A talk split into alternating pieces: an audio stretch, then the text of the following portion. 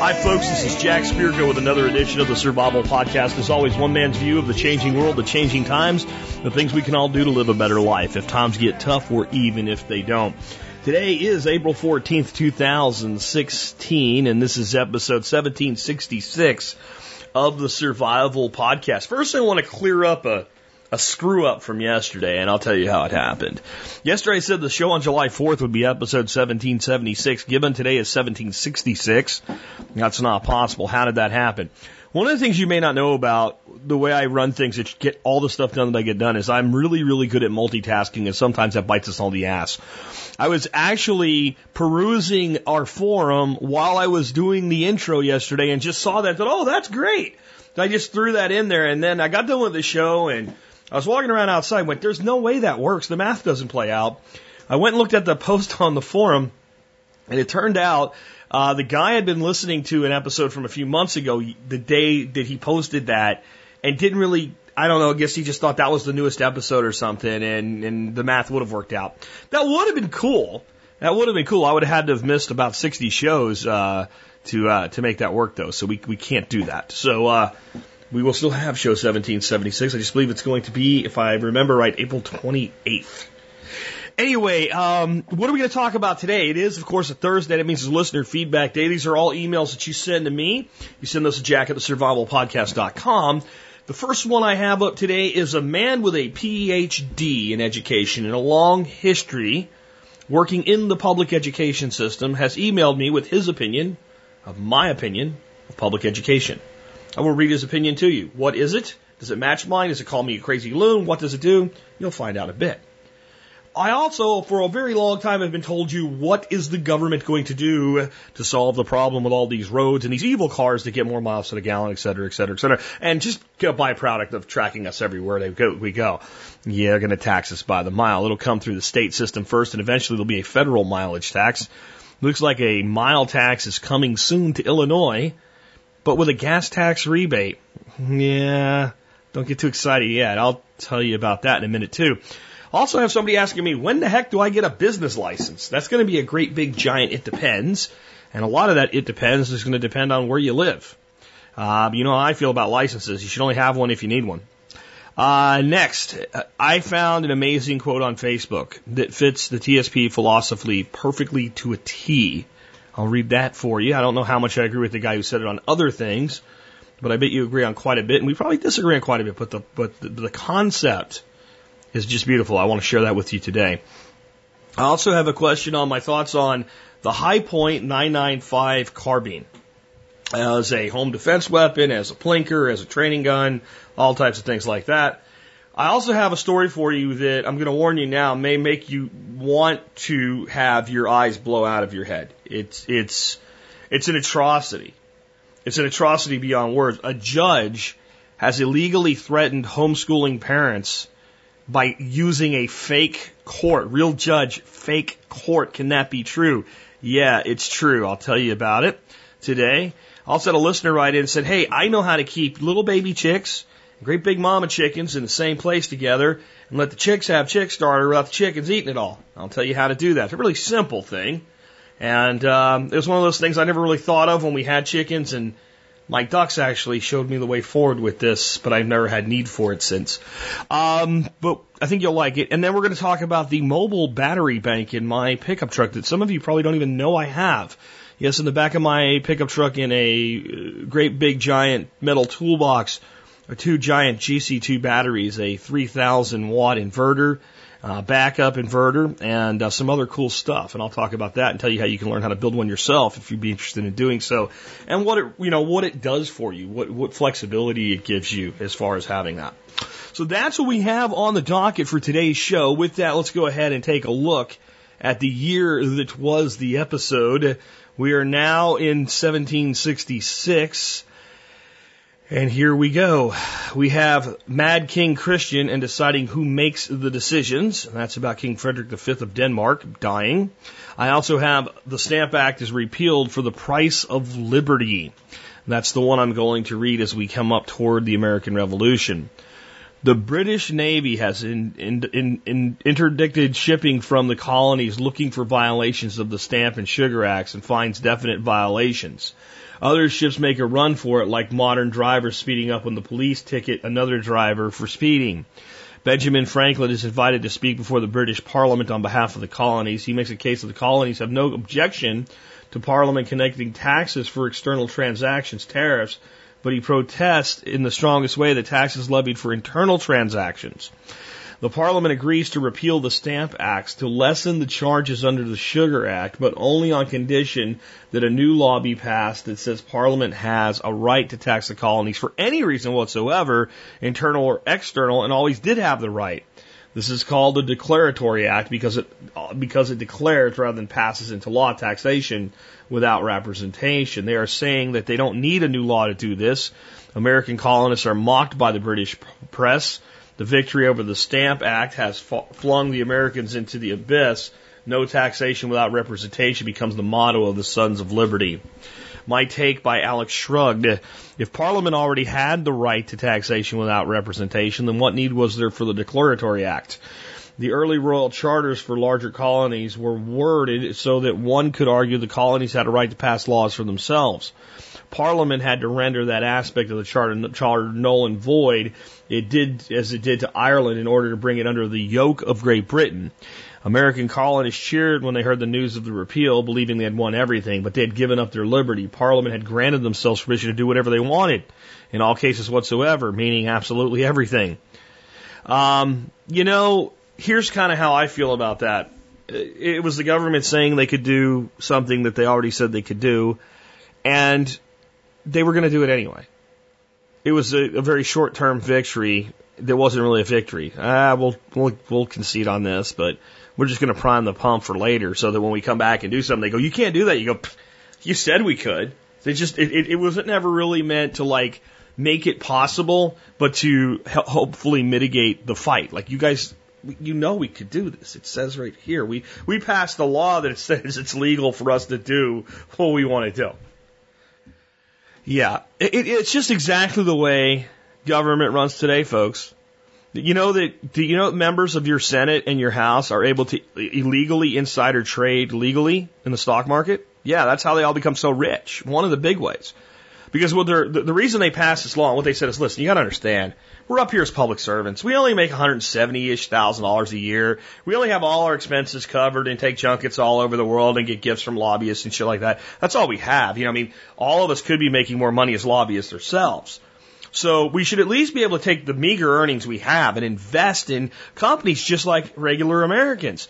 The problem is we have so much insider information, it would basically preclude us from being able to invest our money. So we're going to pass a law that it says it's okay for us to break the law. Yeah. That's your government. That's really happening right now and has been for a very long time. They just passed a law that says it's okay for them to do what it's not okay for you to do more things change, the more they stay the same. With that, let's hear from our two sponsors of the day. Hey folks, when I started TSP over eight years ago now, the first company to ever offer to sponsor the show was Safecastle. And they've remained a loyal sponsor ever since February of 2009. And did you know they give away a lifetime discount membership to all MSB members? They do. And that can save you big money on everything you can imagine for your prepping needs. And with Safecastle, I do mean everything. Check out safecastle.com today to learn more. Hey, guys, what do you call a gun without ammo? Well, I call it an overpriced club or perhaps a way to get a loan at a pawn shop. So I keep a good supply of ammo around and I always shop bulkammo.com when I need more. With shipping that's so fast you'll wonder how they do it, all the common calibers and a discount for MSB members on top of it, check out bulkammo.com today and give them a shot at your business. Okay, so with that, remember that I am doing everything I can to put the majority of the show content into the hands of the audience. Tuesday shows are standalone shows, and you can now vote on Tuesday shows. I have 10 great topics lined up. Uh, we're starting to see some favorites emerge, but there's a lot of voting left. These, are, these are for May's topics. There's 10 there. Five of them will be winners. You can vote. Just go to the show notes today. You'll see a link. Click on over to the forum. If you're not a forum member, become one. It's easy. No one will come to your house. You don't have to fill out any paperwork. One simple form. So submit and you're done. and then you can participate in the forum even if all you want to do is vote. All right? So, if you don't vote in this case, you really, well, you can bitch, but no one will care. That, that's the truth. Because, uh, well, if you want to say in how the show's run, participate. That, that's, that's what I'll tell you. And if you think about it, I've tried to really do that because this today's show, 100% feedback from the audience. Monday shows, uh, are, um, 100% feedback from the audience. And Friday shows are expert counsel, feedback from the audience. Tuesday shows, now you guys pick. Now you notice we're not doing a call in show today. So I want to tell you why. We're going to do the call in show Monday. Why did I swap them? Because I got off to a very late start today and the call in shows take a lot more work. I have at least an extra hour of work, at least, in every call in show because there's just a lot more to it. So I decided I'll just flip flop them. So they're both feedback shows. Anyway, why? I think you might find this interesting. Today, the Nine Mile Farm population grew. It grew by 29. I ordered from Metzer Farms 20 new baby little puffball Welsh Harlequin ducks. And the main reason I went ahead and ordered them is because Dorothy wanted geese again. So we have a new goose gaggle uh, that has arrived today. Four males, four females. They're pilgrim geese. That makes them sexually dimorphic. That means you can look at them and tell who's who. Uh, one of the few geese breeds you can do that with. And uh, we're going to spend a lot of time with these geese and try to make them very personable, non-aggressive, at least toward the you know general population of the farm geese. And uh, spent a lot of time with them this morning already, getting that initial imprinting done. And I think I've done a pretty good job because when I go out to check on them, the first thing they do is they run up to me. So I think that's that's working well. So geese are an interesting thing. Uh, we ended up re- removing the barnyard mafia in the past because we had too much trouble from them. I think our systems are far better evolved and established now, and it might be the right time to bring geese back. And Dorothy missed having geese. Of course, we still had Buddy and Joe who were taken out in the coyote attacks last fall. So now we'll have four male, four female geese, and I don't know if we'll keep all eight. We may end up, in fact, keeping like uh, a male to each pair and uh, using two as meat birds, two of the males. But we'll see. We'll see how they go. And you know, the better temperament you have, the better chance you have of sticking around. That's just the way it's going to be. So I, I had to go to the, um, go to the post office first thing in the morning. Then when I got home to set up the heat lamps for them, one of the lights was broken. I had to go back to Tractor Supply. So it just delayed me. So real world problems, not, I guess they're also first world problems, but they're real world problems that delayed things. So that's why we're going to go ahead and take the approach of doing just uh, the response to email today. So I want to start out with, uh, as I promised you, a man who has a PhD in education. And that's a pretty high level of credential. Has written into me about my opinion about public schools. If it was a negative response, I would still read it, but it's not. You might find this one interesting, just if you think I'm a little too extreme with my views on government schools. Good morning, Jack. You are right about schools. I have a PhD in school psychology. I have worked in public and private schools all over the nation, from Mississippi to Florida, Pennsylvania, New Jersey, and others. You have not said one thing about the public education system that is false.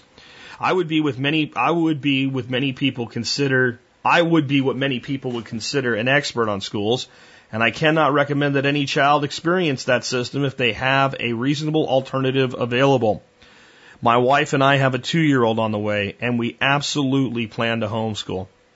Now I work in private practice because I'm a licensed psychologist and morally do not feel right utilizing behavioral technologies to train children to sit in their seats quietly. Thank you for helping me free myself and by doing so free many others in the years to come. Dr. John in Florida. Um, that's great. That's, that's awesome. And not just because he agrees with me, because he's he's taken up the the mantra and he's going to tell others about this. And he's in private practice where people will bring their children to him and say, I don't know, he just doesn't conform to school. He's going to go, maybe he shouldn't. This this fits so perfectly today. This I got this email this morning and I already had everything else selected for the show and I thought, oh, is this the lead story? And you'll see why. We have two other things that link back to this one today that just I mean, they fit it like an absolute glove. You'll you'll hear it when it happens. But let's talk about something totally different. This is a, a Jack was right. I, I've been telling you guys that the goal is to to tax you by the mile, and Here you're seeing them even trying to put to rest any of your privacy concerns and give you options. You know, I just want to remind you that when the income tax was initially introduced, it was actually a voluntary tax. You didn't have to pay it.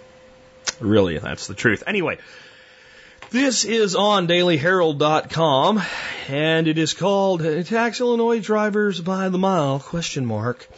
Here it is. A new proposal to pay for fixing Illinois' roads could use drivers' devices to track how far Illinois drivers have traveled and tax them by the mile. The plan from Senate President John Cullerton, a, De- a Chicago Democrat, is aimed at gasoline tax revenues that have fallen as drivers have bought more fuel efficient cars. Cullerton says cars that get better mileage still create the same wear on the roads, so the state needs to find a better way to collect taxes and pay for those repairs. If all the cars were electric, there would be no money for the roads, Cullerton said. But aren't we supposed to buy those cars, right? Okay. Drivers under the plan could pick whether a device in their car monitors their miles one of two different ways or they could choose to pay the 1.5 per mile tax on a base of 30,000 miles traveled per year if they had privacy concerns. So here's what that says. You can have this device in your car and it'll use one of two different ways, whatever the hell that means, to track you.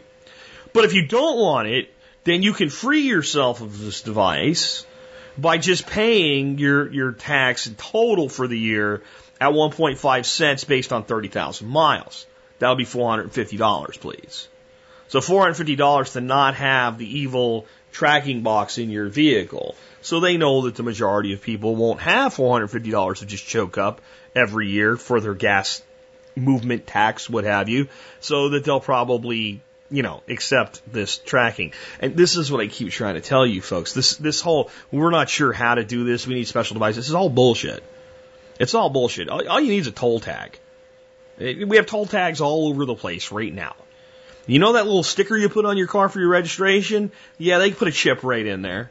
And sooner or later they're going to.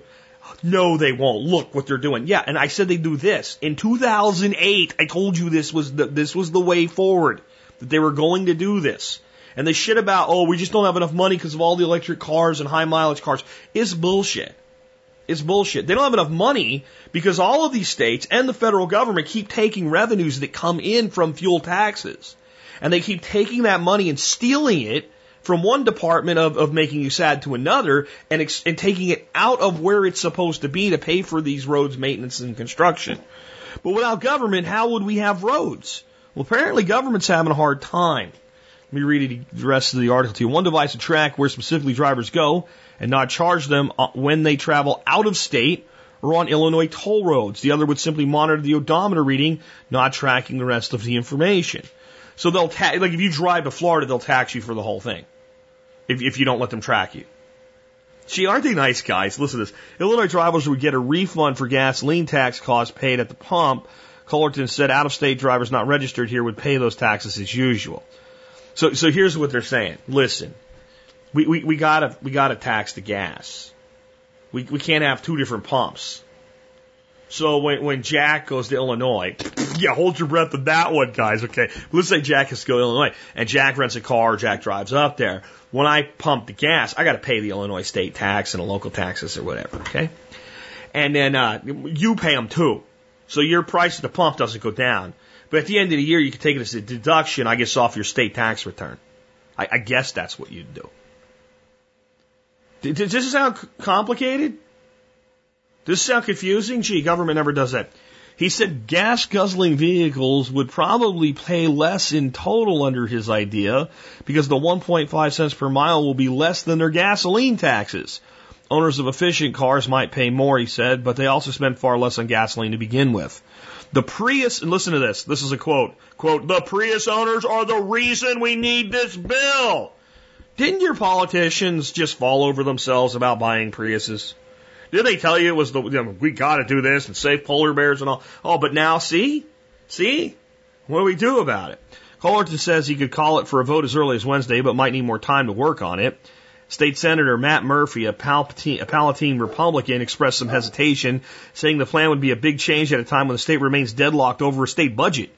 Murphy said he understands Cullerton's intention and argued it might be best to test it as a pilot program first This one will probably require a thorough vetting, he said. Governor Bruce Rauner's office said he's reviewing the idea. Cullerton's plan would create a commission to figure out some of the specifics of the proposal. Legislation would make the tax changes for a couple of years while the group did its work. He said he'd like Illinois to be the first state in the union to make the changes statewide, but said the concept is inevitable. That's the part I want you to hear at the end. The concept is inevitable.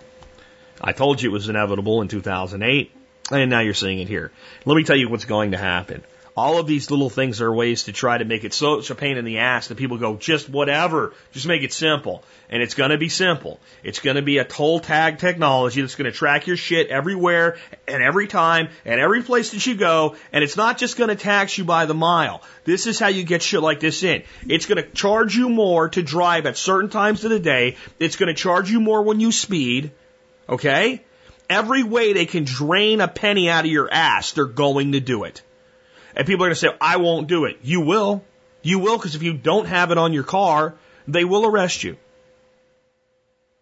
Welcome to land of the free and home of the brave, where you'll be tracked everywhere you go so we can pay for roads.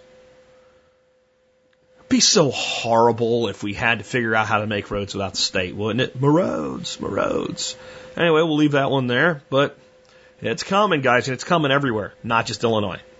Now keep in mind, we're talking about the, the, the state and the union that has the hardest time of any of them balancing a checkbook.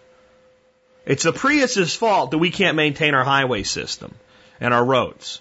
No, it's your own damn fault because you can't balance a checkbook and you're so far in debt you can't afford to pay your retirees and your whole damn state is bankrupt. This isn't about fixing a financial problem. This is about more control. That's what it's always been about. If it was really just a financial problem, they would just put tolls on certain road systems to pay for them.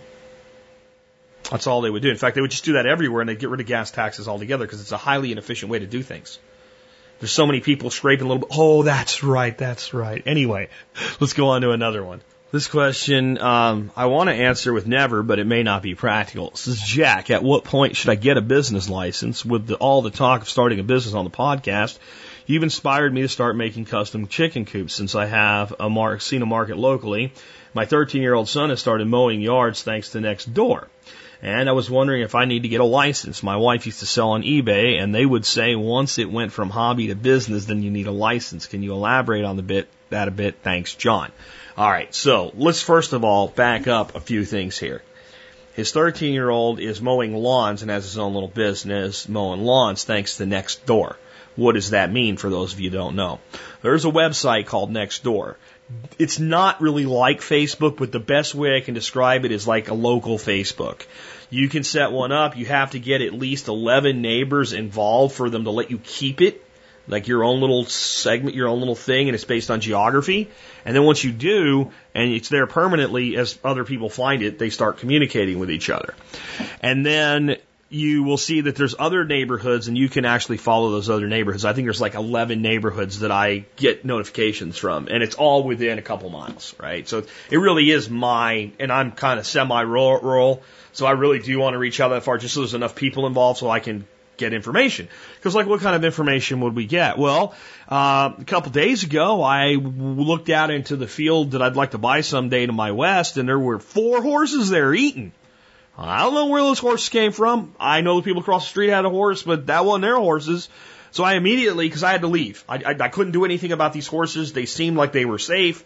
Uh, they were in a field, they were grazing, but I ran inside and went, there are four horses, uh, here's my address, and here's where the horses are, and, and, uh, the Tarrant County Sheriff is on scene, but doesn't seem to know what to do with them. Somebody come get your horses. And somebody got that message on their phone and horses.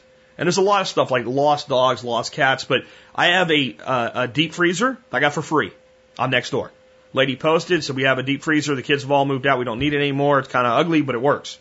R- big stand up, like like a deep freezer you'd pay like 400 bucks for if it was new in a store. Just drove over to the house, pushed it in the back of the truck, brought it home, pushed it in the garage for free. Uh, we found a great handyman with Nextdoor. So Nextdoor is an invaluable way to connect with your neighborhood. So just a little pep talk there. And yes, a lot of business gets done through Nextdoor. Uh, now, the business license. What I'd like to say is don't do it. Don't do it, don't do it, don't do it. And it may or may not be practical for you to take that approach. If you call up uh, your local government or whoever issues a business license in your area and say, Do I need a business license to fill in the blank, which might be take a dump off the roof and have people pay to see it hit a target? They're going to tell you yes. Whether you really do or not is very, very specific to your local regulations. And what is defined by your local regulations as being a business and which businesses require licensure. Okay. Now, I would like to remind everybody what a license is. A license is when the government steals your rights and sells them back to you. Okay. So do you need a license to build chicken coops and sell them to local people? I don't know. I don't know. I don't know where you live. You didn't even tell me where you live. I don't know what state you're in. You know, if you're in Illinois, you, you probably have to cover your ass with it. But I mean, partly what I would do is, is talk to some of the local folks that have little small businesses and ask them, do you guys, do you guys worry about this? You know, find some they won't think you're like some kind of narc or something, a business license narc. Oh, hey guys, do you know that the state of California has a page on their website for you to narc out a neighbor who's lived in California for more than 30 days without changing their tags? They have a narc page to, to, to rat on people who have not gotten California tags quick enough. Just a side note there to tell you how greedy the state really is. But I, I'd ask, right? Because there's a lot of times where, yeah, you need a license to poop, right? Basically, but they don't do anything about it, right? So there's a couple different ways this works. One, a lot of times there's local taxes. And if a business is licensed, then it's on the radar, and then they know that you should be filed when you file your income taxes, you should be paying your local tax out of that and things like that. And, and they tend to be pretty, you know, hip on that. Where I live, there, there's no need for a business license for the type of business you're talking about. Um, in many instances, unless you do a DBA or incorporate, you're not really a business. You're a sole proprietorship and you're just kind of, so it, it all depends. So the answer is I don't know if you need a business license. But what I would tell you is most of the time, you're talking a few bucks, 50 bucks, 70 bucks, something like that. Usually that's for three to five years, not for a year. And if you're building up any significant revenue and it might put you at any risk from the department of making you sad, then you should probably go ahead and do it. If the risk of them bothering you is extremely low to non-existent, then you may not want to worry about it and just, I don't know, I just, uh, just build some coops. I don't know, it's a hobby. I don't know, right? Because the, the, the other side of this is when you do go get a license, it does put you on the radar and that says, I am official. So then official people come once in a while and look at what you're doing. Want to see, they want to know. So there are times when you need a business license and times when you don't. You got to make that decision based on your local ordinances, laws, and pretty much what everybody around you is doing. Um, because yeah, that just you, you you wouldn't even do that here. You wouldn't even think about that here. But when like we filed the corporate paperwork for Permanent Ethos and every other corporation I've done, we've always gotten a, a business license from the state. It's part of the corporate filing with the state and the certificate of good standing and all that good stuff, right? That's a definite. And it really is a non-issue. They just want their money. So if that's all it is, they just want their money and they'll leave you alone, then you, you might want to go ahead and do it. But again, you got to evaluate it based on risk and reward and where you're at. I mean, one of the things a lot of people find out and they freak out about, and there's no reason for it, is that if you want to have a little backyard nursery, uh, you need to get a nursery license from your state. Almost every state's going to require that. In most states, it's like 50 bucks, and like once or twice a year, some state inspector will come by and make sure you're not growing diseases, and then go away. And they love backyard nurseries, the inspectors. Um, here's why. Because they're told, you know, you have to inspect uh, four nurseries a day, or you know, 20 a week, or whatever it is. So imagine you go to your the nursery inspector, right, for your state for a certain area, and you you know you got on your dock, you got four you got to do, you know, and you go to the first one, and it's this massive, massive, massive commercial nursery. You're walking miles back and forth down roads, looking at plants, whatever, and then you go over to Bob's backyard nursery, and it's like you know a 50 square, a 50 by 50 area in the back of his yard with a bunch of pretty plants. So you just tick that off. Yeah, it's good. You know, I want to see you, Bob, and then you can screw off for the rest of the day on the public money. So again, don't always think that everybody that works for the government is out to get you, but assume that they could be. That that's kind of the way I look at it. Like trust but verify type of thing, right? So like I don't like working with people that are connected to the state, but once I know who they are, and what their intentions are, then I have to accept that interactive edge. So should you do it? I don't know. What does your local ordinances say? So next up, I want you to think about what the gentleman with the PhD said about the public education system when I read this. And then I want you to really think about it later in the show when I tell you the story of the judge in the fake court. Okay? Uh, this was posted by Riley on Facebook. And it just says, Jack, because you seem to appreciate relevant quotes. Here's the quote. Our goal is not to assume leadership of existing institutions, but rather to render them irrelevant. We don't want to take over the state or change its policies. We want to render its laws unenforceable. We don't want to take, uh, we don't want mutual banks, uh, I'm sorry, we don't want to take over corporations and make them more socially responsible. We want to build a counter economy of open source information, neighborhood garage manufacturing, permaculture, encrypted currency, and mutual banks, leaving the corporations to die on the vine along with the state. We do not hope to reform the existing order. We intend to serve as its gravediggers. And when I read that, I was like, did somebody quote me? Apparently, it's a guy named Kevin Carson who is uh, involved with a group that is called, let me make sure I get this right, the Center for a Stateless Society. He is one of their chair people. Um, I looked at some of his writings, and I'm sure a lot of people will say, Jack, this guy's crazy, whatever. And some levels he might be, some levels I might be. Um, but I want to point out that when I quote somebody, I, I don't then say I endorse everything and everything about this person for all perpetuity from past to the future and beyond. I, that's not what I'm saying. I'm saying this is a very specific quote that makes a lot of sense to me. And that's what I've been trying to talk about. And that's why I say not to pay attention to the Ass Clown Circus. We're not going to fix a broken system by participating in the broken nature of the system. And I think one of the greatest things that's happening right now with Bernie Sanders and the superdelegate fiasco, which by the way, for all the crying and moaning and pissing about that, if you went and handed Bernie Sanders the superdelegates in a, a functional relationship with the primary delegates that he's actually got as bonded delegates, Hillary Clinton still be ahead in every measurable way. Okay. And would still likely win the nomination. But at least you can see that it could be done.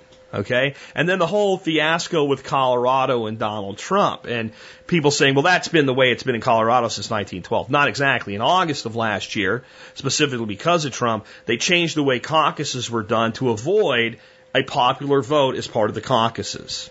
Okay.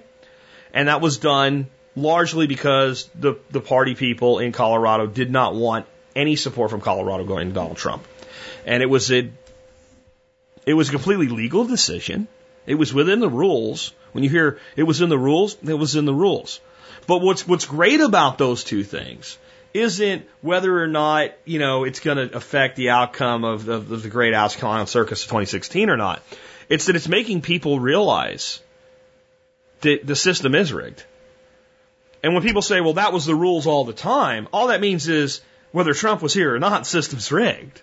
See, and that's that's what nobody's saying about that, right? Like, well, he should have had his ground game in place, and that's the way it works there. That's the way it's been for a hundred years. So it was been rigged for a hundred years. So it's been rigged for That's all you're saying then.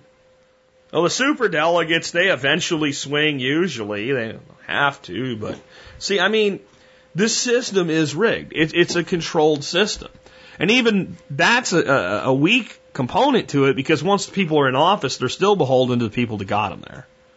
The big club that you and I are not in. And uh, I, I really think that the only approach we have now is the, the building of systems that move faster than the state's capable of moving. And I'm not really talking about things that are illegal. I'm talking about things that, that go so far ahead of where we are, there are no laws like Bitcoin. Bitcoin's a perfect example. The reason Bitcoin wasn't illegal was because the state couldn't conceive that it would even work. The state couldn't even conceive that anybody would ever be willing to look at a number on a computer screen and accept it as a currency, even though that's what they had people been doing for them all the time.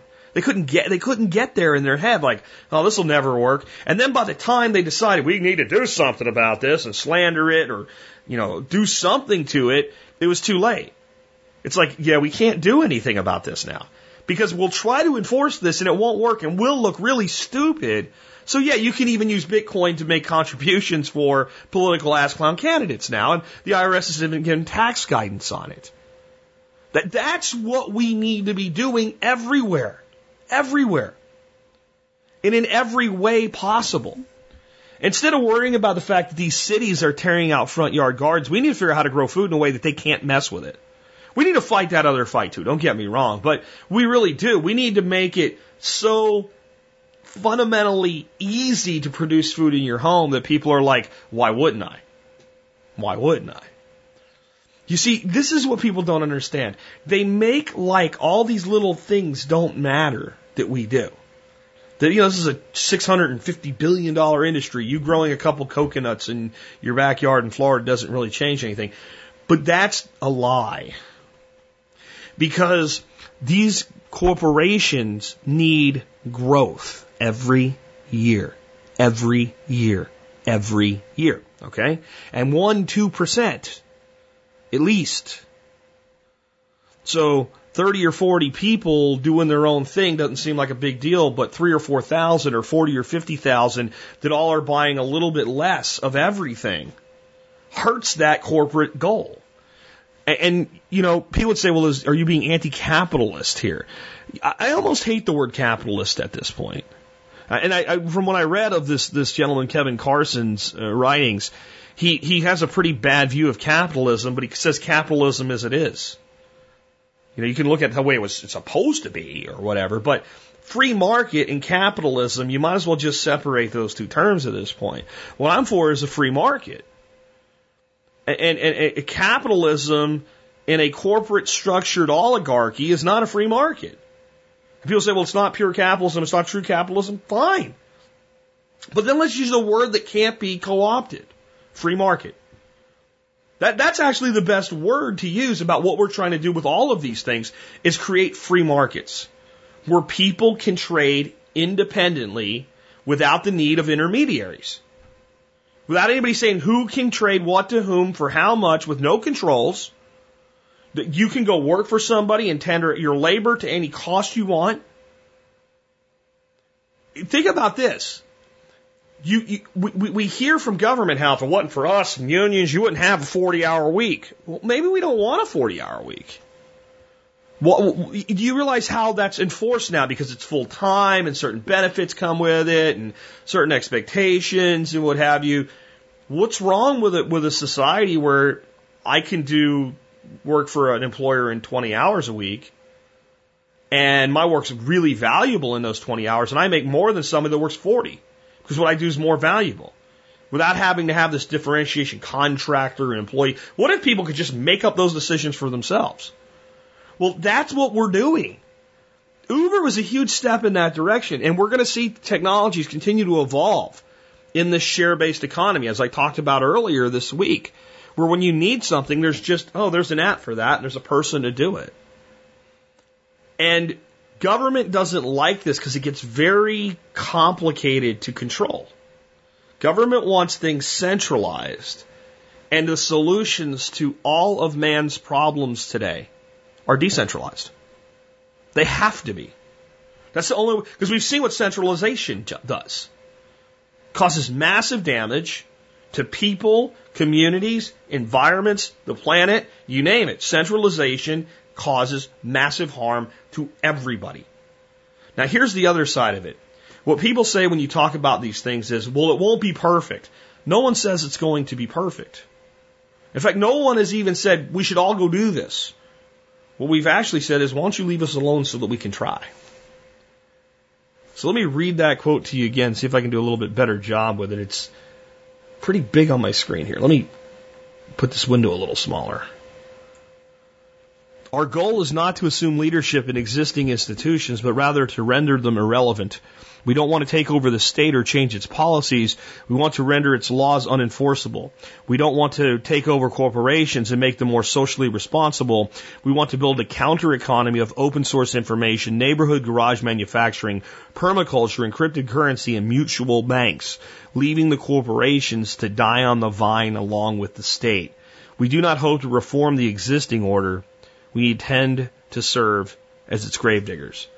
That might sound extreme, but it's actually a pretty peaceful, passive way of doing things, isn't it?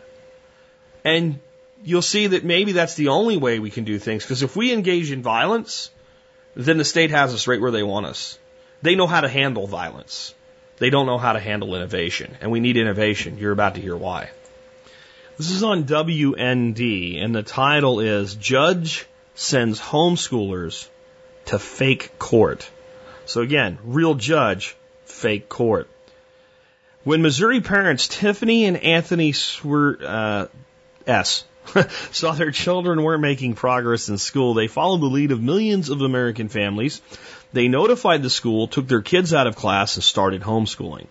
Uh, the Swinigans, I'm going to just try their name that way, received a letter from Rose Purcell, the chief deputy juvenile officer in Douglas County, Missouri court system, notifying them to, quote, appear before the truancy court of the 44th Judicial Circuit at the Juvenile Court Center, end quote.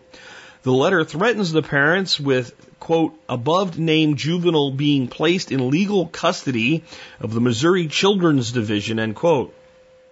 That's pretty scary. Here's where it gets really dirty though. But no such court legally exists. And now the judge, R. Craig Carter, who's behind the effort described by the Homeschool Legal Defense Association as, quote, improper intimidation and retaliation against any parent who withdraws their child from the public school to lawfully homeschool, end quote, is finding himself on, in defense of a lawsuit. Good. Carter declined to respond to WND's request, left with his office for comment. But the Homeschool Legal Defense Association has asked the Missouri Court of Appeals to order Carter, order Carter of Alma, Missouri to stop. Uh, HSLDA was notified when the family received the letter, which styled itself as a notice to appear before the truancy court, Douglas County, Missouri. See what uh, the truancy court will discuss the above named juvenile's attendance uh, in school, which brings the juvenile within the jurisdiction of the ju- juvenile division of the circuit court. It threatened attendance in truancy court is mandatory, and failure to comply with this notice can result in the judge ordering the juvenile office to file a petition requesting the above named juvenile to be placed in the legal custody of the Missouri Children's Division. Hold on, I want to just put yourself in this position of this family. How terrifying is this? This is basically an extortion letter saying if you don't show up and face these charges of truancy, we will send thugs to your home to kidnap your child and take them out of your custody. That's what this says. Okay? Uh, the HSDLA points out that other jurisdictions run informal programs that they sometimes call truancy court to encourage regular school attendance. Those programs, however, don't try to trick people or scare them into thinking they are in a real court. They are honest and transparent. HSLDA says encouraging students to obey attendance laws is an honorable goal, but those who pursue that goal must themselves obey the law. In a filing with the Court of Appeals for the Southern District of Missouri, HSLDA laid out the facts in seeking a writ of prohibition against the judge. The filing explains the boy's first grade teacher had wanted the parent, listen to this. This is so textbook. The filing explains the boy's first grade teacher had wanted the parents to medicate their son because he was, quote, hyper, end quote, in class, even though the boy's physician said he had, that no such action was needed. The family decided enough was enough and started homeschooling. Shortly later, the mother was summoned to the assistant superintendent Mike Henry's office and he, quote, asked if there was anything the public school could have done to keep them from withdrawing their children to homeschool since the school would now be receiving less money from the state. Your child is a dollar sign, America. Your child, child is a dollar sign. They see your kid as a big effing dollar sign. Get it through your freaking heads, America. Your child is money to the state education system. That's all they are. They don't give a shit. Please understand that. Back to the article. Miss Swanigan stated it was not illegal to withdraw her child from public school and homeschool them, and it seemed like he and Judge Carter were threatening the Swanigans like criminals, the filing states. No case worker ever came, even though she was told one would have to come, but the notice did.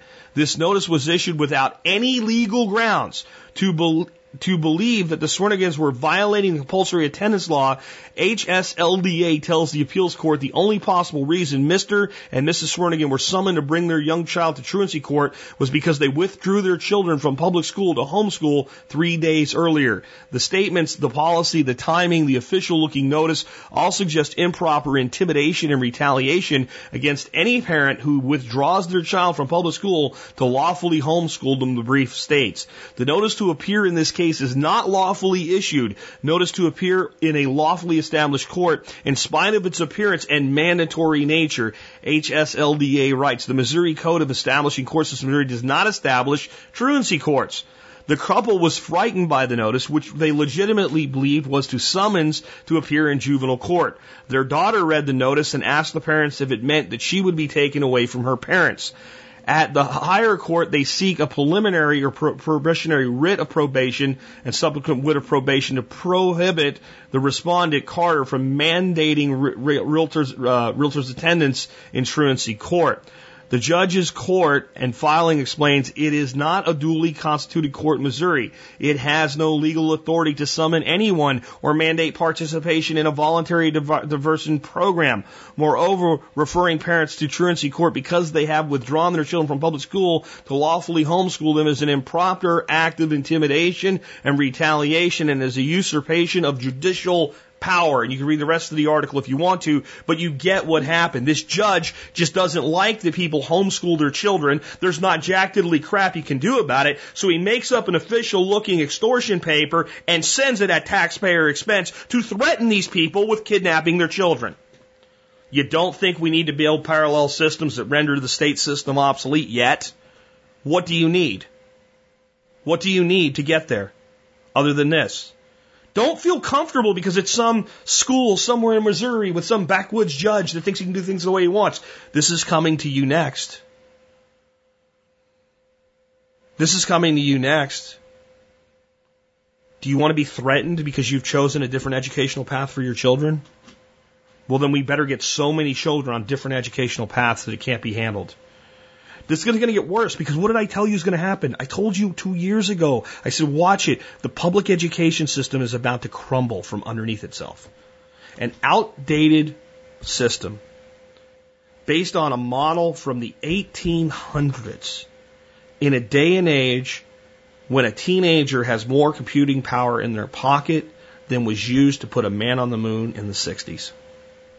It has to fall apart. It doesn't make any sense. My grandson right now is playing baseball. What was he doing just before that? He was learning with his grandma. They were using an app called ABC Mouse. He's probably light years ahead of where the average kid is when they start kindergarten, and he's not due to start kindergarten until the fall. Why? Because technology freaking works because kids learn best when they have activities and learning all mixed together throughout the day, not sat down in a seat told to shut up and be quiet and then threatened because they want to put dope in this kid. You understand this? The, the, the teacher said, put your kid on meth, okay? Because that's what these drugs are. They're methamphetamines. Put your kid on speed, because a small amount of speed given to a kid that's a little bit hyper makes him calm, makes him conform, shuts him the hell up. He'll sit down in his seat, look forward. I don't give a shit how well he learns. I just don't want him to interfere with the way I teach, which is the way the state says, and I have no freaking imagination and can't do it for myself. And the mother said, you know what? No way. You pushed it too far. We're not putting our kid on dope. We're using the laws within our own state, and we are going to go to a homeschool program. Piss off. Three days later, they're threatened with their child being abducted by the state. Those of you that have kids, how freaking scary would it be? If you've ever had a child in your life that you cared about, I want you to think about it right now. Think back when they were like first grade age. And think about getting that letter and how it would make you feel. And then realize this man used the authority of the state to lie to lie to these people, to threaten them, to use fear and intimidation. They filed a motion to make this guy stop. He belongs in prison, not jail, prison. He belongs in prison with a tattoo on his head and his ass that says former judge. That's where he belongs. This man is an oath breaking piece of crap. This man should not be on the bench. If he's not in prison, he should at least lose his judge position. And he, if he's, I'm sure he's an attorney, so he should be disbarred. This is beyond criminal. This is beyond criminal. America, wake the F up. It's just one school, Jack. You don't know the whole story. I know enough of the story, and it's not one school. I people say you talk a lot about this. That's because it keeps happening, and it keeps getting worse.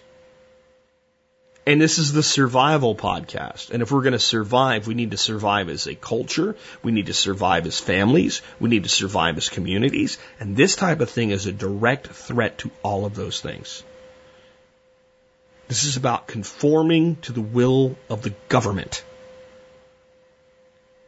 The government schools are minimum security detention facilities designed to educate our children to obey and conform to the will of the state. And a man with a PhD happens to agree with me about that, by the way. And when you look at this story, how could you disagree?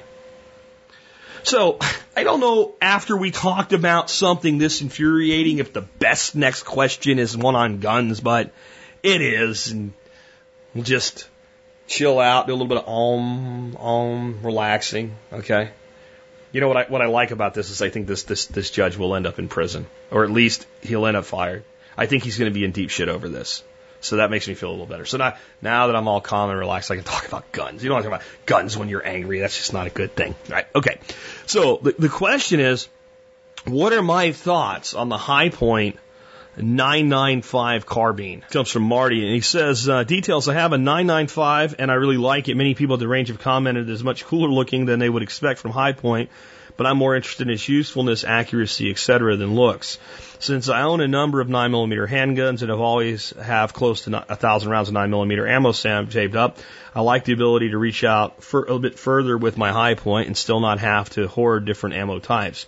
What I'd really like to know though is how it would work as a hunting rifle in worst case scenario if this was all I had other than a handgun. Uh, it would work pretty poor, just to be honest. I mean, if you're looking at like deer size game, you know, pretty poorly. You look at smaller game, it's not a pinpoint accurate thing. So it's going to do a lot of damage to small animal, uh, without, you know, at least being a headshot. And it's going to probably be weak as, as a, as a, as a hunting tool for larger animals the size of deer. Uh, it'll work. Um, a better choice would be, um, its, its bigger brother that fires a 45 ACP probably the best thing in that family of weaponry is they have a uh, 40 Smith and Wesson um, in that frame, and it's the uh, the 4095 is uh, the model number on that. And there's various forms of it and different options that it can come with. Now, why would I say that? Okay, a nine millimeter, specifically with the ammunition that's available, just isn't a deer round. It just is not. The, the, the 45 ACP is a bit lower velocity than I would like, but the extra barrel length helps it a bit, and you do end up with a, a better, what you call Taylor knockout formula, and you can Google that if you want to know more about it. And it's just going to do a better job of hemorrhaging and what have you. And, and, and I would comfortably, within comfortable ranges, take a long shot on a deer with the right ammunition in a 45, and I'd feel okay about it. Um, the 40 Smith and Wesson, however, when we put it into a 16 inch carbine, actually with the high point, I think it's like a 17 and a half, 18 inch barrel. A, you know, get it to at least 16 inches. Something almost magical happens. Our 40 Smith and Wesson uh, turns into a 10 millimeter. They're both 10 millimeters. Okay, the 10 millimeter is to the 40 Smith and Wesson what the 357 Magnum is to the 38 Special. Well, if you look at the ballistics of the 40 Smith and Wesson out of the barrel of a carbine, it actually exceeds the velocity of a 10 millimeter out of a 5 inch handgun. The 10 millimeter in a 5 inch handgun in competent hands is sufficient for big game hunting. It really is. So as long as we have the right bullet to go along with the 40 Smith and Wesson round, I would say it's it, it's it's it's sufficient, and it's still limited range, right? But it's certainly a sufficient weapon.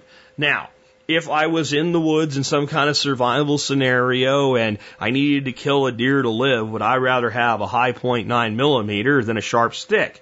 Yes, but it's it's not good for that. It, it, it has extreme potential to cripple, uh, to injure, rather than to cause sufficient damage to cleanly kill an animal at a time when you would most need it. So, for your for your intended question, should you could you consider it a deer hunting tool? You know, is it a good hunting tool? The answer is no. Too much for small game, too little for big game. Okay? But yes, it would work in the worst case scenario scenario. Now, overall, how do I feel about the Hi-Point carbines? All of them. I think they're cool. And I think for the price, it's hard for anything to really beat them. I, I really do. I think for the price and they're, they're fun. Here's here's the here's the, the downside limitations on them. They come with a 10 round magazine and you better stick to it because every aftermarket magazine I've ever stuck in one doesn't function right. So you get 10 rounds and that's it and you gotta, you gotta swap, swap them out. Um, they are, I kind of butt ugly. Uh, they, Hi-Point really has brought it a long way with kind of the AR looking handles and all the options and stuff. And I think Hi-Point, one thing I really credit them for is so many people were doing so many things to their Hi-Point 995s that Hi-Point looked at that and unlike NEF, H&R Marlin, who just basically destroyed the NEF line and eventually did away with it, Hi-Point said, okay, we're on to something here. We're not going to ignore this cult following. And they innovated the accessories, the hand guards, everything to match what their market was looking for. They said, hell yeah, we'll build one in 45. And if I was not an, you know, a, a 995, 4095, et cetera owner, if I wanted one of these things, uh, I have to say I would probably go with the 4595, which is the 45 ACP, in spite of what I just said about the 40 Smith and Wesson. Why? Um, because if I'm gonna if I'm gonna use this at all, this is for plinking and home defense. Okay?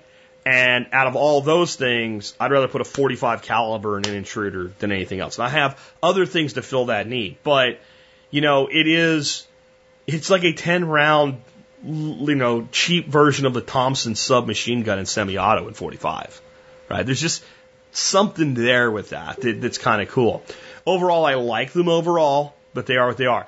If I wanted something in this type of size and format and function, though it would cost more, I'd recommend another weapon that I do own, which is the Keltec Sub 2K. That is made in 9mm and 40 Smith & Wesson. The 40s are harder to find. They really are. I have one in 9 millimeter because it was all I could find. Went like three gun shows in a row and found one, and I ended up buying it with 9 millimeter. The Keltec folds. I can put my Keltec Sub 2K in a in a briefcase, like a computer briefcase.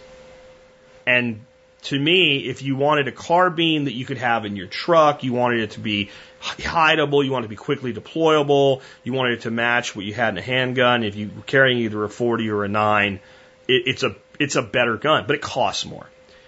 Um, if you just want something to have fun with, and if you do have a home invasion scenario, or whatever, a good carbine that will do the job, the the the, the 995, the 4095, the 4595, all of them are great. And those little crap on Hi-Point about being the ghetto Glocks and stuff, the handguns are not junk, but they're bulky, they're not ergonomic, they're they're your last choice, but they will work. Okay. And some of the torture tests that have been done on them as cheap as they are, because you're talking about guns under 150 bucks new. Um, pretty impressive what they function after happening to them. The carbine, those in a different league. Most even gun snobs, if they actually shoot one, are like, you know what, this is pretty cool. This is this is a pretty cool tool for the price. So um, again, the big thing is you have a nine round magazine. You're limited to 10 shots with one in the tube. There is no aftermarket magazine that I've ever heard anybody actually be happy with. And I, I don't know why. I don't know why. The other thing is they're guaranteed forever. And if anything ever goes wrong and you send it back, they really go the extra mile with not just fixing the problem you had.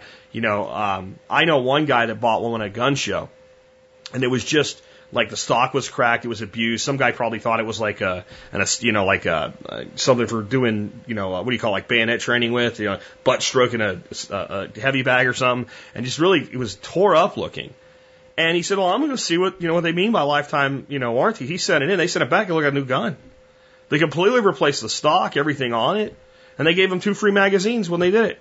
I'm not saying that's always going to happen, but Hi-Point, for what they're doing, is an outstanding manufacturer as, as far as standing behind their product, and they shouldn't have the the poor reputation that they have.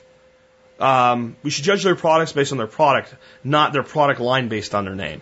Anyway, I'll have a link to the uh, Hi-Point website today so you can take a look at all of the stuff that they offer. Next one comes from Tommy. Tommy says, I think I saw the idea of raising chickens and chicks in the same pen with a different feed. I have about a dozen hens in my coop and I just released 20 black sex links out of the brooder. The hens want to eat the chick feed and chase the chicks away from the feed. Sometimes the easiest and cheapest ideas work out great. I took a piece of 50 inch high field fence and made about four or five foot circle and put the chick feeder inside it. The chicks can go through the openings, but the hens cannot. Also, I raised a hen feeder so the chicks can't reach it until they're uh, until they are too big to get to the chick feed. Works pretty good, and I bet most of us have small, useless pieces of fence laying around. Please share this on the show if it hasn't been seen before. Thanks, Jack. Love the show, Tommy. That's a great idea. Because my answer to how how are you going to manage to have a chick brood her own babies and have them eat different feed was always you're not. You're not. But this would even work because you take your broody mama, you put her inside the ring of fence while she's brooding her babies, and you know you you kind of keep her in there. But I mean, at some point you're gonna have to let them out to run around. Uh, but at that point, you can still let the chicks in, and mom will wait for them. And when I said my ducks kind of gave me this answer, so last year I thought it was really kind of cute. The this one mama duck went broody, and she had a pretty big uh, clutch of little babies. And I mean, the babies were hatching out of frequency because they had kind of put their own nest together with different ducks laying in it. So she started hatching, and she went about like a week and a half before the last egg hatched, and we realized the rest aren't going to make it and, and culled them out. So we had these little tiny ducklings, you know, and like two days old, and you, they'd come out of this little house, and it was like a four inch drop for like a two inch duck. And that little duck would just hop down there, and he'd start hauling ass around looking for stuff. And there's this fence that they were fenced, the rest of the birds are fenced out of, and it's, you know, basically like horse fencing. And that little dog could just pop right through that hole and run around in there and then pop back through and then jump back up that thing and go back in with its mom. And I was like, they're so self-sufficient, so young. They really are. They they're amazingly tough little creatures, and they know what they know so well at that point. But there you go, guys. If you want to have your your young birds, and with your older birds, raise the chicken feeder to where the babies can't reach, and use fencing that the babies can get through that the uh, older birds can't.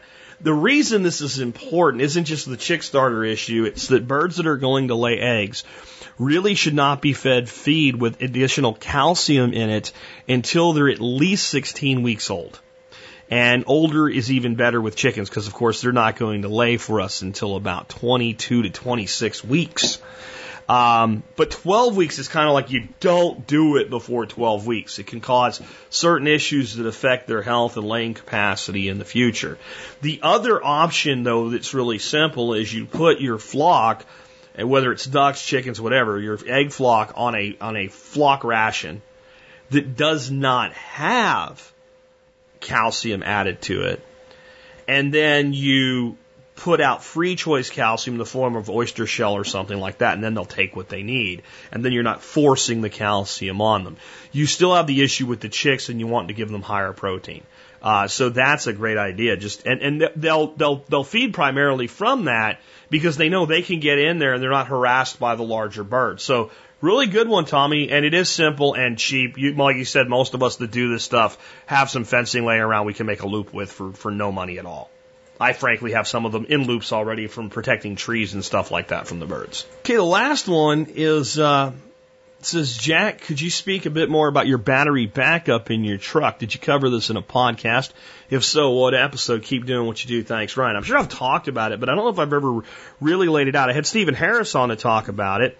And what I'll tell you is you can, I think it's battery1234.com you can go to and you can get all the DVDs that start with selecting a battery, building battery backups with a single battery you can set up on your table during a blackout, building a full on battery backup system with multiple batteries hooked up in your home, and then eventually building a mobile battery station in your truck, which is what I have done. So here's basically how this works. There's a 30 amp solar charge controller that doesn't have to be solar. It's just the way that we isolate the batteries in the back of the truck from the batteries that start the truck. And that 30 amp controller is bolted to a board inside my toolbox.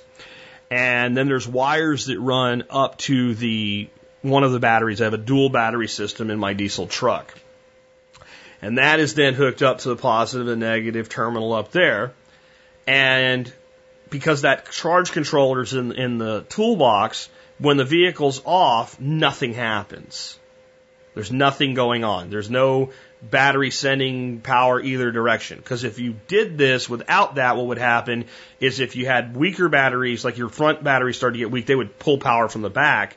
And if your back batteries were low on power, they would suck your energy from your front and you'd have a single system then, and that's not what we're looking for. So that creates this environment that when the truck's actually running and the alternators, tur- alternators turning and there's excess power available, then that solar charge controller sees that it doesn't care where the power comes from, right? It doesn't matter if it's from solar, wind, or in this case, a gas powered engine. It sees that power and it says, ah, power is available. And it looks at the batteries and says, is power needed? Okay, they could be topped up a little bit. It's an intelligent charge controller, and it, it charges the batteries up. So every time I drive the truck anywhere, anytime I run the truck, those batteries are maintained at a full charge. They are two GC2 batteries, the same batteries that go in golf courses. They're designed to be abused. They are then wired to a whole array of things. Um, and I think there's a video of Steve showing his off I have on my channel. I'll look for to show you. But I should do a video of mine. I don't think I ever actually have because it's pretty amazing what you can do with it. Then there's a 3000 amp uh, inverter. And on the other side, I have an 800 watt inverter that's like a backup one. If one fails, like two is one, one is none.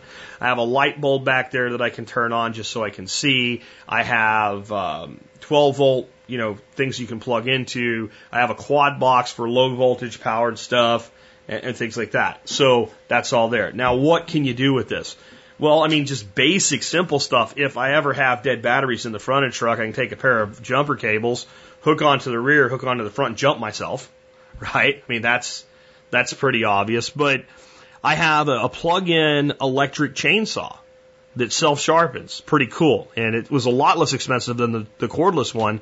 I'll put a link in the show notes to that tool today. I need to do a review of that thing for you. I am blown away at the power that thing has because it's a plug in tool. Well, I, wherever I am with my truck, I can keep that saw in the back. If I need to clear a road or whatever, I've got an electric chainsaw with a, with basically a power station behind me.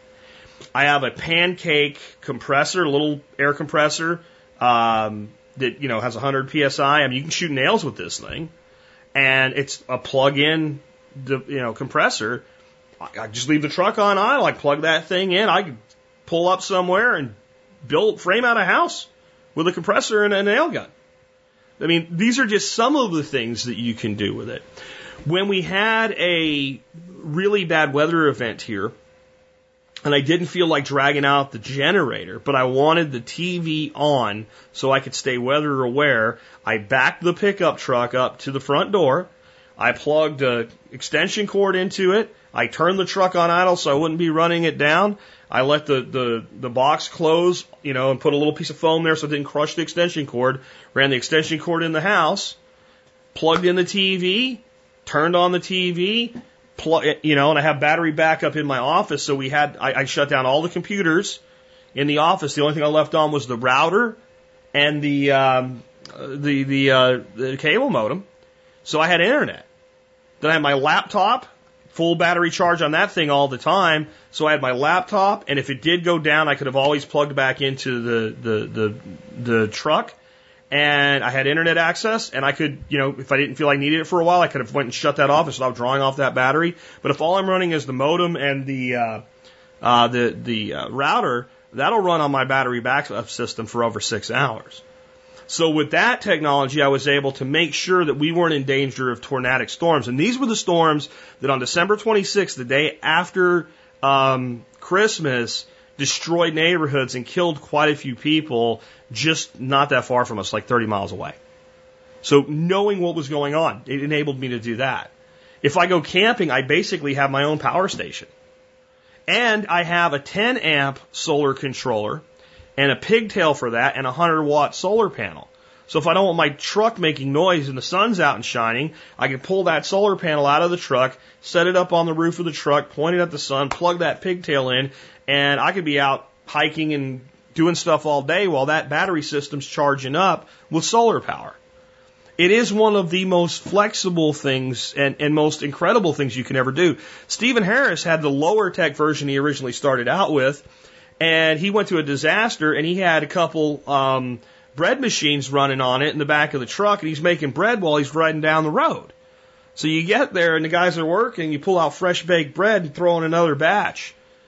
I mean, and he has a, a DVD I think called Bread to Gasoline that explains doing that. I mean, you're basically making your truck into a power station. It has limits, but you know, if you wanted to to have an off-grid little cabin that you went to, like a little remote bug out location, and you wanted to have some power there, you basically back your truck up and plug into it.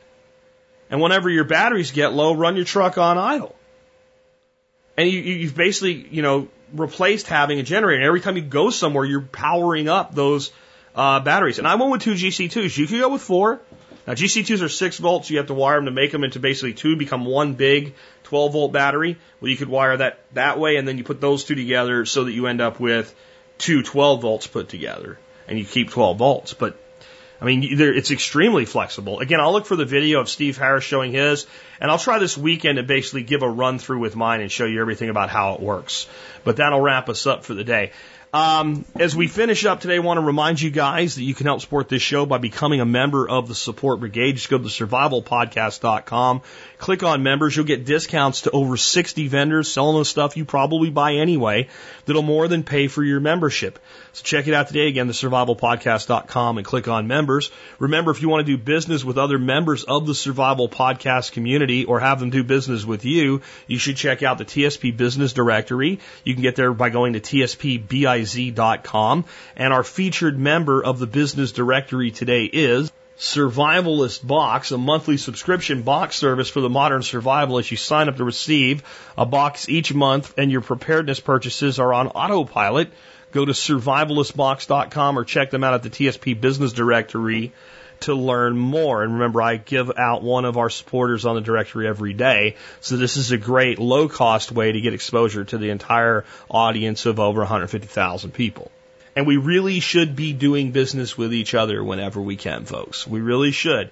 Parallel systems to replace the state based systems. Last but not least, I want to uh, finish up with our song of the day. And I want to tell you a little bit about it. Most people don't know the history or the story of this song. There's another one of these guys that I think is just an amazingly talented person, Billy Joel. And the song is Piano Man.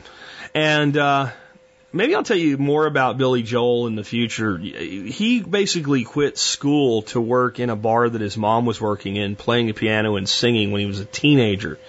Uh, and he was good enough that he was making more money doing that than his mom. But we, he'd progressed by the time this happened. This this song was uh, released, I think, in '73. But it talks about uh, really, it's about the year 1972, and it's about him. He is the piano man. Um, it's basically a fictionalized retelling of Billy's experience in a piano lounge as a piano lounge singer for six months in 1972 in a now defunct executive bar room in Los Angeles. Uh, Joel stated that all of the characters depicted in the song were based on real people. John at the bar really was the bartender who worked during Joel's shift at the piano bar. Paul is a real estate novelist refers to a real estate agent named Paul who would sit at the bar each night working on what he believed would be the great American novel. A waitress practicing politics actually refers to Joel's first wife, Elizabeth Weber, with whom he moved to Los Angeles from New York in 72, and who worked at the executive room as a waitress while Joel played the piano. Joel had moved from New York to LA to record his first album, Cold Spring Harbor, which was marred by mastering error by the album's producers at Family Productions, the first label that signed Joel. After this bad experience, Joel wanted to leave his contract with Family Productions for Columbia Records, but the contract he'd signed made it this very difficult. So Joel stated that he was hiding out at the bar performing under the name Bill Martin while lawyers at Columbia Records tried to get him out of his first record deal. And I have a link, like I always do, to a video of the song. And this is actually the official video of the song. And at the end of that video, you actually see Billy Joel as Bill Martin as he looked in 1972 when he played at that piano bar. So I thought the story was cool for you guys. I tell you another reason I picked this um, song. I think we lose sight of the fact that all around us and all these people that we see every day, if we actually get to know people and if people are actually permitted to be themselves, they all have amazing stories. These people, Paul the real estate novelist, it really existed. They really, and if you go into any bar like this kind of bar, and you get to know people, you find all these amazing people. Think about this, guys. Our government doesn't really want us to know each other anymore. They've they've built a society with so many walls and borders and divisions that it's easy to just see a mass of people as a mass of people and none of them could possibly be like me. And I know from talking to many of you in the audience, many of you feel very alone. That's why a lot of you really love to come to the events because you realize I'm not alone, I'm not crazy, and you get to be surrounded by 30 or 40 people for four days that think just like you do. But there's really great people everywhere and great stories everywhere. And, and people have dreams and people want to make things happen. And I think what we all need to understand is that we have such great potential. Such great potential. Sometimes people say to me, you're supposed to be the survival guy, and you, you should be talking more about doom and gloom and more about what to do when the shit hits the fan. I look at myself a lot more like a fire marshal. I know what to do when a fire happens, and I'll help you put it out, and I'll tell you what to do. But I want to spend most of my time telling you how to keep your house from burning down how to keep your community from burning down, how to keep your neighborhood from burning down. How even if the shit hits the fan, to be some pocket of resiliency mm-hmm. by knowing your neighbors and being able to keep shit together. That's what I get out of a song like this. It's not what I got out of it 20 years ago. We all grow and develop over time. And we should be seeking to do just that. We should be looking for great stories and great inspiration in all the people around us. And with that, this has been Jack Spirko with another edition of the Survival Podcast. Help me figure out how to live that better life if times get tough or even if they don't.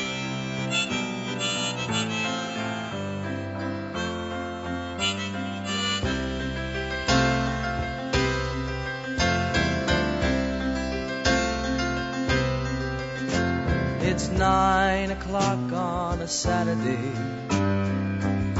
A regular crowd shuffles in. There's an old man sitting next to me, making love to his tonic and gin.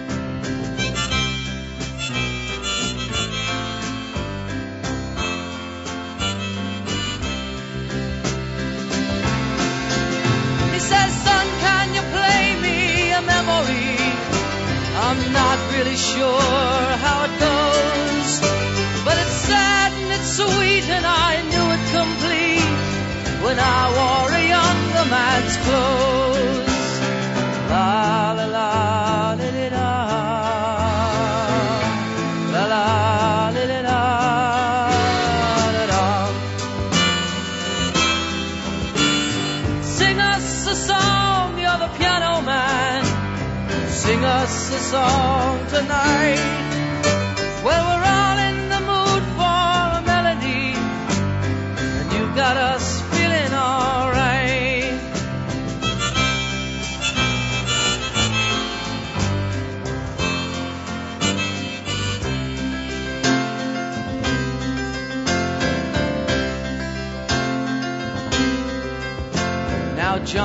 the bar is a friend of mine He gets me my drinks for free. And he's quick with a joke or to light up your smoke, but there's some place that he'd rather be. He says, Bill, I believe this is killing me. As a smile ran away from his face. Well, I'm sure that I could be a movie star if I could get out of this place. Oh, la la la, all. La la.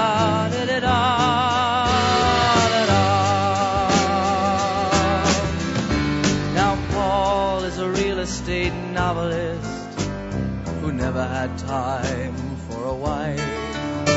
And he's talking with David, who's still in the Navy and probably will be for life.